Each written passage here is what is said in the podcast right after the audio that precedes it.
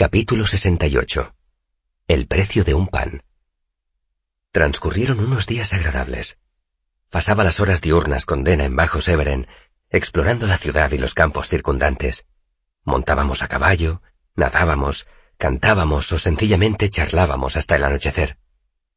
La halagaba escandalosamente y sin abrigar ninguna esperanza, porque solo un loco habría soñado con conquistarla. Luego, Volví a mis habitaciones y redactaba la carta que durante todo el día se había ido construyendo en mi interior. O vertía un torrente de música. Y en esa carta o en esa canción decía todo lo que no me había atrevido a decirle a Dena durante el día. Cosas con las que sabía que solo habría conseguido ahuyentarla. Después de terminar la carta o la canción, la reescribía, le recortaba un poco los bordes, eliminaba uno o dos detalles excesivamente sinceros la alisaba y cosía hasta que le encajaba Melo en Lagles como un guante de piel de becerro. Era una situación idílica. En Severen me costaba mucho menos que en Imre encontrar a Dena. Pasábamos horas seguidas juntos, a veces más de una vez al día, a veces tres o cuatro días seguidos. No obstante, para ser sincero, he de decir que no todo era perfecto. Había algunos abrojos en la manta, como solía decir mi padre. El primero era un joven caballero llamado Jarrett, que acompañaba a Dena una de las primeras veces que nos vimos en Bajo Severen. Él no la conocía por el nombre de Dena, por supuesto, la llamaba Alora, y yo hice otro tanto durante el resto del día. El rostro de Jarrett tenía esa expresión de condena que yo también conocía. Se había enamorado de Dena, pero empezaba a comprender que el tiempo a su lado se estaba agotando.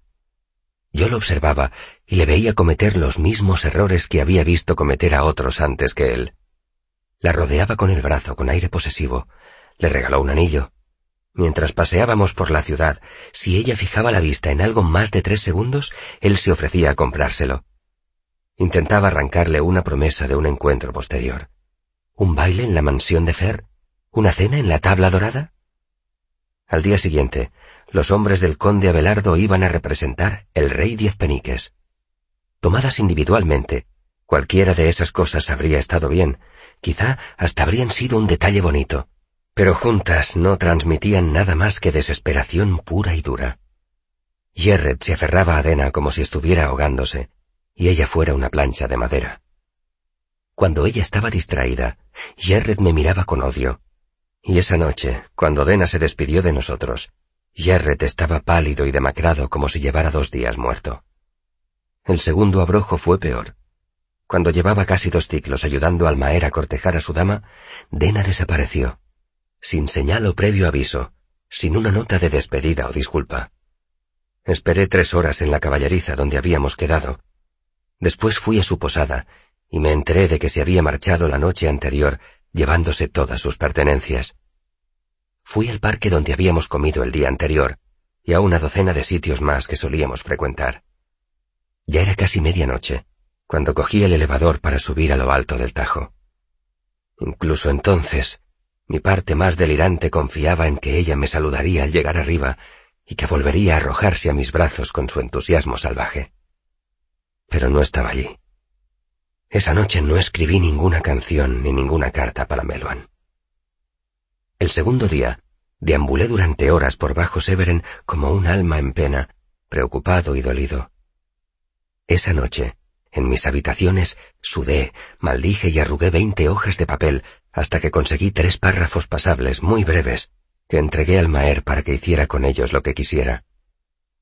El tercer día tenía el corazón duro como una piedra. Traté de terminar la canción que había estado escribiendo para el Maer pero pese a mis esfuerzos, no obtuve nada que valiera la pena. Durante la primera hora, las notas que tocaba sonaban pesadas y sin vida. En la segunda hora se volvieron discordantes e inseguras. Seguí intentándolo, pero los únicos sonidos que conseguí arrancarle a mi laúd fueron unos chiflidos espantosos parecidos al roce de un cuchillo contra los dientes. Al final, dejé tranquilo a mi pobre y torturado laúd, recordando algo que había oído decir a mi padre mucho tiempo atrás. Las canciones eligen su momento y su estación. Si tu instrumento suena a lata, suele haber una razón. El tono de una tonada es la voz de tu corazón, y de un pozo enlodazado no sacarás agua clara. Si no dejas que el cieno se asiente, sonarás áspero como rota campana. Guardé el laúd en el estuche y admití que mi padre tenía razón. Necesitaba unos días de descanso antes de seguir cortejando a Meluan en nombre del Maer. Era una tarea demasiado delicada que no admitía fingimientos ni apremios. Por otra parte, sabía que al Maer le disgustaría que me retrasara. Necesitaba un divertimento estratégico, y como el Maer era demasiado inteligente, tenía que ser al menos medianamente legítimo. Oí el revelador suspiro de aire que indicaba que se había abierto el pasadizo secreto del Maer que daba a mi vestidor. Me encargué de que cuando entrase por la puerta me viera paseándome ansioso por la habitación. Alberon había seguido ganando peso durante los dos últimos ciclos y ya no tenía el rostro macilento y pálido. Estaba muy apuesto con sus mejores galas. Una camisa en tonos marfil y una chaqueta rígida de color azul zafiro oscuro. He recibido tu mensaje, dijo con brusquedad. ¿Has terminado ya la canción? Me volví y lo miré. No, Excelencia. He tenido que ocuparme de otro asunto más importante. Por lo que a ti respecta, no hay nada más importante que la canción, dijo el Maer con firmeza, tirando del puño de su camisa para enderezarlo. Me han comentado que a Meluan le gustaron mucho las dos primeras. Deberías concentrar todos tus esfuerzos en esa dirección. Excelencia, ya sé que... Suéltalo ya, dijo Alberon con impaciencia, y miró la esfera del alto reloj de engranaje que había en un rincón de la habitación. Tengo citas a las que atender. Caudicus sigue poniendo su vida en peligro. He de reconocer que el Maer habría podido ganarse la vida en los escenarios. La única brecha en su compostura fue una breve vacilación cuando tiró del otro puño para ponerlo en su sitio. ¿Y cómo es eso? preguntó con aparente indiferencia. Caudicus puede hacerle daño con otras cosas que no son venenos, cosas que pueden hacerse desde lejos. ¿Te refieres a un hechizo? dijo Alberón. ¿Acaso temes que prepare un enviamiento para atormentarme? Que Telu nos asista, hechizos y enviamientos. Aquel hombre inteligente, culto y perspicaz no era más que un niño cuando se trataba de asuntos arcanos. Seguramente creía en hadas y muertos vivientes. Pobre loco. Sin embargo, intentar reeducarlo habría sido tedioso y contraproducente. Cabe esa posibilidad, Excelencia, pero existen otras amenazas más directas. Alberon abandonó parte de su pose de indiferencia y me miró a los ojos. ¿Qué podría ser más directo que un enviamiento? El Maer no era la clase de hombre al que puedes conmover solo mediante palabras, de modo que cogí una manzana de un frutero y la limpié con la manga de mi camisa antes de dársela. ¿Quiere sujetar esto un momento, Excelencia?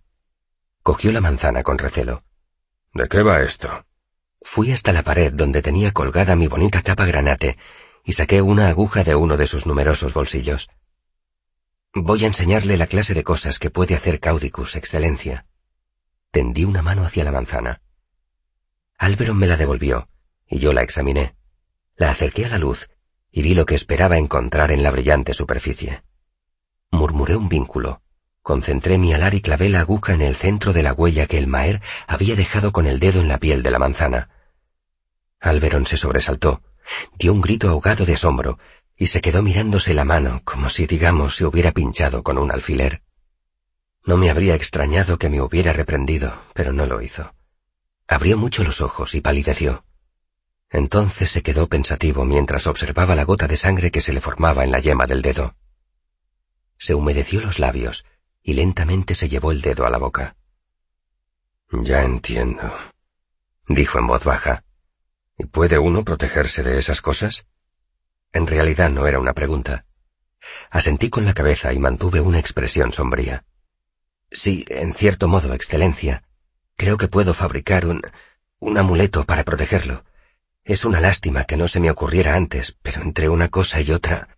Sí, sí, el Maer me mandó callar con un ademán. ¿Y qué te hace falta para fabricar ese amuleto? Era una pregunta que tenía varias lecturas. De entrada me estaba preguntando qué materiales necesitaría. Pero el Maer era un hombre práctico. También me estaba preguntando mi precio. Supongo que el taller de la torre de Caudicus dispondrá de todo el material que preciso, Excelencia. Lo que no encuentre allí puedo comprarlo en Severen con algo de tiempo. Entonces hice una pausa para considerar la segunda parte de su pregunta, y pensé en los cientos de cosas que el Maer podía concederme. Suficiente dinero para nadar en él. Un laúd nuevo, como los que solo podían permitirse los reyes. Esa idea me produjo una conmoción. Un laúd antresor. Nunca había visto ninguno, pero mi padre sí. Incluso había tocado uno en Anilin, y a veces, cuando se había bebido una copa de vino, hablaba de ello y sus manos trazaban suaves formas en el aire. El Maer podía conseguirme un laúd así en un abrir y cerrar de ojos. Todo eso y mucho más, por supuesto. Alberon podía conseguirme acceso a cientos de bibliotecas privadas. Un mecenazgo formal tampoco habría sido una nimiedad proveniente de él. El nombre del Maer me abriría puertas con tanta rapidez como el del rey. Hay algunas cosas, dije lentamente, que confiaba en poder hablar con Su Excelencia. Tengo un proyecto para cuya realización necesitaría ayuda, y tengo una amiga, una intérprete de gran talento, que necesitaría un mecenas bien situado. Dejé la idea en suspenso. Alberon asintió en silencio. Sus ojos grises demostraban que me había entendido. El Maer no era ningún loco. Sabía el precio de una hogaza de pan. Le diré a Stapes que te dé las llaves de la torre de Caudicus, dijo. ¿Cuánto tardarás en fabricar ese amuleto? Hice una pausa como si lo calculara. Por lo menos cuatro días, Excelencia. Era tiempo suficiente para que se aclararan las turbias aguas de mi pozo creativo, o para que Dena regresara de a donde quiera que se hubiera marchado tan de repente. Si estuviera seguro del material que Caudicus tiene allí, Podría terminar antes, pero tendré que andar con cuidado. No sé qué trampas pudo haber preparado antes de marcharse. ¿Y podrás continuar el otro proyecto que tienes en marcha? preguntó Alberon arrugando la frente. No, Excelencia. La confección del amuleto será agotadora y me llevará mucho tiempo. Sobre todo porque supongo que preferirá usted que sea cauto cuando busque los materiales en Bajo Severen, ¿verdad? Sí, claro expulsó ruidosamente el aire por la nariz. Maldita sea. Ahora que todo iba tan bien. ¿A quién puedo pedir que me escriba las cartas mientras tú estás ocupado? Dijo esa última frase con aire pensativo, como si hablara solo. Necesitaba cortar esa idea de raíz. No quería compartir el mérito de la conquista de Meluan con nadie. No creo que eso sea necesario, Excelencia. Hace siete u ocho días, quizás si lo fuera, pero ahora, como usted dice, ya tenemos su interés. Está emocionada, deseosa de que se produzca el siguiente contacto. Si pasan unos días sin que tenga noticias suyas, se afligirá. Pero lo más importante es que estará ansiosa por recibir de nuevo su atención. El Maer, pensativo, se acarició la barba con una mano.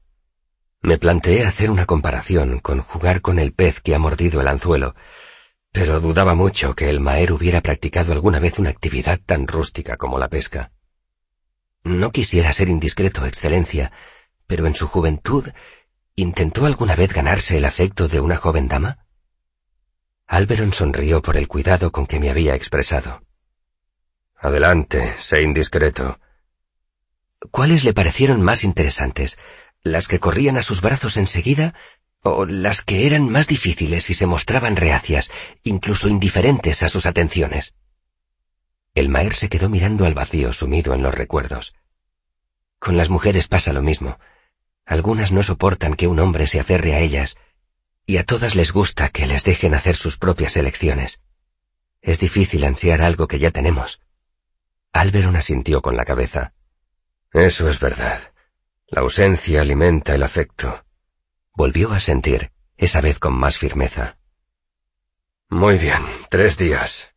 Miró de nuevo el reloj. Y ahora tengo que... Una cosa más, Excelencia. Me apresuré a añadir. El amuleto que voy a fabricar debe estar especialmente calibrado para usted. Necesitaré su cooperación. Carraspeé. Concretamente un poco de su... Volví a carraspear. Sustancia. Dilo sin rodeos una pequeña cantidad de sangre, saliva, piel, pelo y orina. Suspiré por dentro, consciente de que para alguien con la mentalidad supersticiosa de los vínticos, aquello debía parecer una receta para hacer un enviamiento o alguna otra cosa igual de ridícula. Tal como había imaginado, El Maer entrecerró los ojos al oír la lista. No soy ningún experto, dijo, pero esas parecen precisamente las cosas de que debería evitar separarme. ¿Cómo puedo confiar en ti? Habría podido reafirmar mi lealtad, recordarle los servicios que le había prestado en el pasado o que ya le había salvado la vida una vez. Pero en el último mes había tenido ocasión de entender cómo funcionaba la mente del Maer. Compuse una sonrisa cómplice. Es usted un hombre inteligente, Excelencia. Estoy seguro de que sabe la respuesta sin necesidad de que yo se la dé. Me devolvió la sonrisa. De acuerdo, comprobémoslo. Encogí los hombros. No me sirve de nada muerto, Excelencia. Sus ojos grises escudriñaron brevemente los míos. Luego el Maera sintió satisfecho. Cierto. Envíame un mensaje cuando necesites esas cosas. Se volvió para marcharse. Tres días.